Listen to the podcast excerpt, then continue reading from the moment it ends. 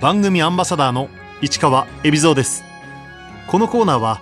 毎回一人の障害者アスリートチャレンジドアスリートおよび障害者アスリートを支える方にスポットを当てスポーツに対する取り組み苦労喜びなどを伺います。車椅子バスケットボールの土田真由美です。土田真由美選手体育大学でトレーナーを目指していましたが歩行がだんだん困難に。そんな時車椅子バスケットボールと出会いました。2009年に選手登録し本格的に競技を始め2010年日本代表に選出。国際試合でも活躍する一方2013年全日本女子選手権でクラブチームを優勝に導き MVP に輝きました。現在は株式会社シグマクシスに所属。2018年9月から単身オランダへ渡りプレー国内では男子チームにも席を置き2020年東京パラリンピック出場を目指しています。スポーツが好きで高校までは通常の生活を送っていた土田選手。大学生の頃から足に異変を感じ始めました。大学に入った時の夢は、えー、将来トレーナーになりたかったんですけれども、まあ、在学中に少し足が痛くなってきて、あの、まあ、だんだん実技の方が受けられなくなってきて、体育大学なので単位が足りなくて、最終的にはトレーナーの夢を諦めるっていうことになりました。ただの腰痛かなぐらいにしか思ってなかったんですけども、はい。大学卒業後はアパレル関連の会社に就職しました。まあ他に何がやりたいかなと思った時に、まあファッション関係とか、そういう華やかな世界にちょっと憧れまして、まあアパレルの仕事をしていました。最初の方は、まああの、なんとかできたんですけども、やっぱりあの毎日毎日ずっと立ちっぱなしなので、まあだんだん足が痛くなってきて、まあ最終的にはそのアパレルの方も、あの、続けることができなくなって、医師の診断を受けた結果、足の痛みは生まれつき股関節の異常のためで症状が進むといずれ歩けなくなることが判明しました。二つの夢を諦め落ち込んでいた土田選手。人生を変えたのは車椅子バスケットボールでした。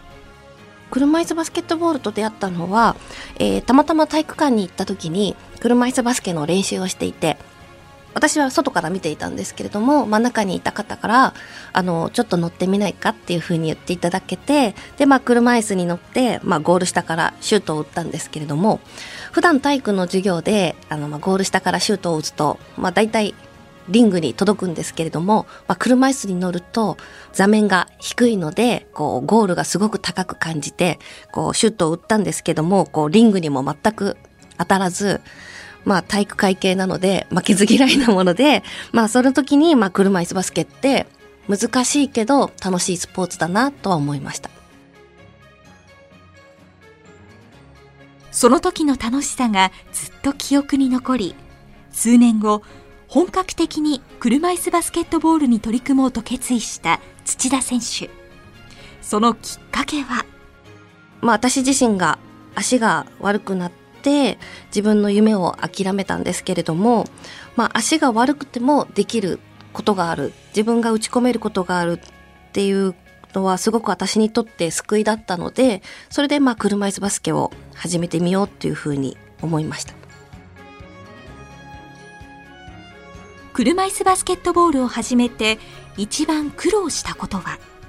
まあ車椅子バスケなので車椅子に乗ってこうやるんですけれども最初はそ本当に車椅子の操作の部分でなかなか思うように動けないっていうこうジレンマというかこうもどかしさがあり、まあ、そこを習得するのが一番苦労しました。車椅子バスケットボールでは障害の度合いに応じて選手にそれぞれ持ち点が与えられます。えっと、私の持ち点はあと4.0でハイポインターローポインターっていう表現をするんですけれども私はハイポインターになります。障害が軽いほど持ち点は高くなります。試合中コートにいる5人の持ち点の合計が14点を超えてはいけないというルールがあるため比較的自由に動けるハイポインターの土田選手は多くのことを求められます。ハイポインターは障害が軽いのでシュートを打ったりボールを運んだりまあその役割をこう全うできるように日々トレーニングを頑張っているんですがなかなかうまくいかない状態です。努力が実り初めて日本代表に呼ばれた土田選手。代表合宿に参加した時の印象は？初めて日本代表の合宿に呼んでいただいたのは、えー、2009年の秋ですね。合宿に呼んでもらった時は嬉しい反面ついていけるのかなとか不安の方が大きかったです。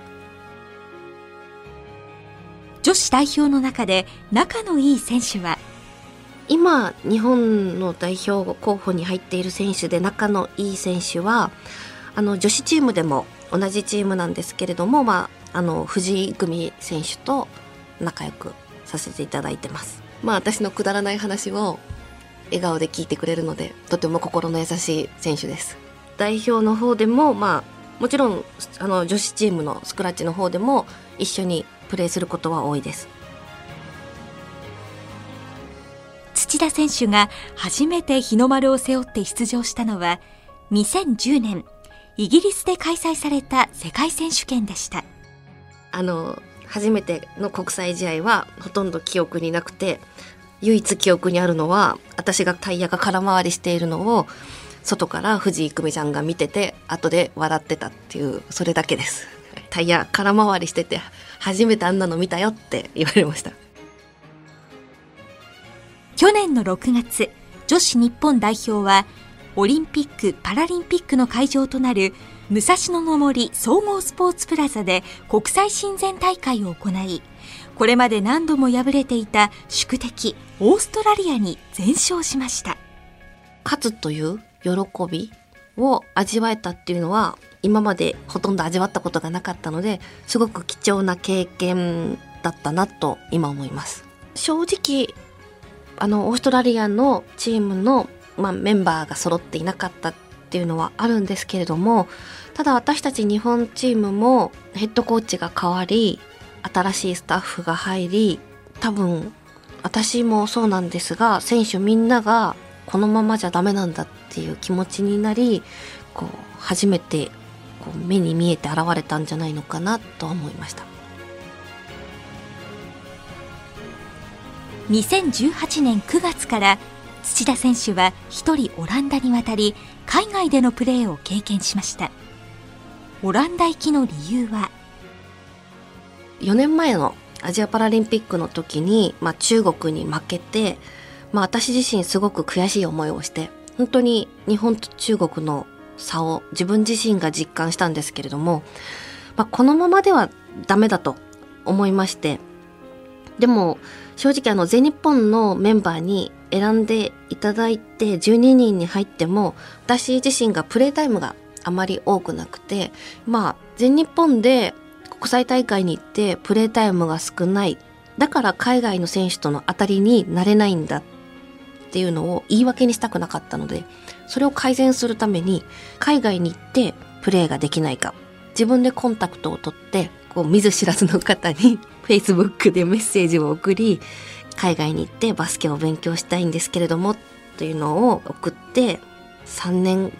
ぐらいかかったんですけれどもそれに答えてくれたのがオランダのチームの人でした。海外で一番問題となるのは言葉の壁。一番は気持ちだと思いまして行動に移しました。やっぱオランダに行くにあたって費用は本当にかなりかかるのでお金を使うのはここしかないと思いまして行動に踏み切りました。オランダには、えー、現時点で今4回行ったんですけれども、えー、1回目はオランダのアカデミーっていう学校がありましてそこの学校に、まあ、入学みたいな形にしていただいてそこの寮に住んでオランダのナショナルチームの練習に1時間ほど時間をかけて練習に行っていました。日本人は私一人で、なおかつそのオランダのナショナルチームに海外の人が来るっていうのも初めてだったみたいで全て世界初のことをやったよっていうふうにオランダの選手からは言われました。オランダ語が話せないので、まあ、英語で話をしてくれるんですけれども、まあ、私自身英語もわからないのでもう最後は表情で会話をしてました。いざコートに入ってゲームをすると本当にあの平気でファールまがいのことも知っているんですけれども練習が終わると本当に仲良く話をしているので生ぬるくないというかこう本当に本気なんだなというのは感じました。今年2月に大阪で行われた女子の4カ国対抗戦大阪カップにはそのオランダが出場。優勝はオランダ。日本は3位に終わりました。この間の大阪カップで対戦したオランダのメンバーは全員一緒に練習をしていたメンバーです。真由美はいいシューターだからもっと自信を持ちなよって逆に励まされてるので本当に支えというと大げさかもしれないんですけどもまあ国は違えど本当に素晴らしい仲間だと思ってます。現在土田選手は株式会社シグマクシスに所属しています。以前はあの一般の会社に月曜日から金曜日までフルで正社員として働いていたんですけれども合宿から帰ってくるとこう仕事がすごく立て込んでたりとかしてかなり両立というのがすごく難しかったんですけれどもやっぱバスケでちゃんと結果を残したいと思ったので、まあ、仕事や収入面での安定よりもトレーニングをする時間を増やしたいという思いがあったので探していましたらシグマクシスの会社を紹介していただきました。土田選手は去年の4月から所属チームを変え東北を拠点とする女子チームスクラッチに移籍しました。スクラッチというチームは戦術を考えて頭を使うバスケをしているというふうに私からは見えたのでまあ私自身頭を使ったプレーっていうのは一番足りないものだと思ったのでそれを学べるチームがいいと思いスクラッチに所属できるようにお願いしました。東北への移動に時間はかかりますが全国で女子チームが少ないという事情もあります。月に2回ぐらいはあるんですけども全国に8チームだと近くにチームがあれば練習に平日とかも行けると思うんですがスクラッチが特別っていうわけではなくて女子チーム自体が少ないので女子選手が女子チームだけの練習だと足りないということで男子チームにも所属してっていうふうに連盟の方が動いてくださったんだと思います。土田選手はさらに去年から男子チームにも参加。体が一回り大きい男子選手たちに混じってプレーしています。スピードもスキルもシュートもレベルが高くていつもお手本にさせてもらってて私は頑張って必死についていきたいと思って負けず嫌いなので頑張って食らいついていきたいなと思っているのでそういう部分でとてもいろいろ勉強させてもらえてるので本当にありがたいなと思ってます。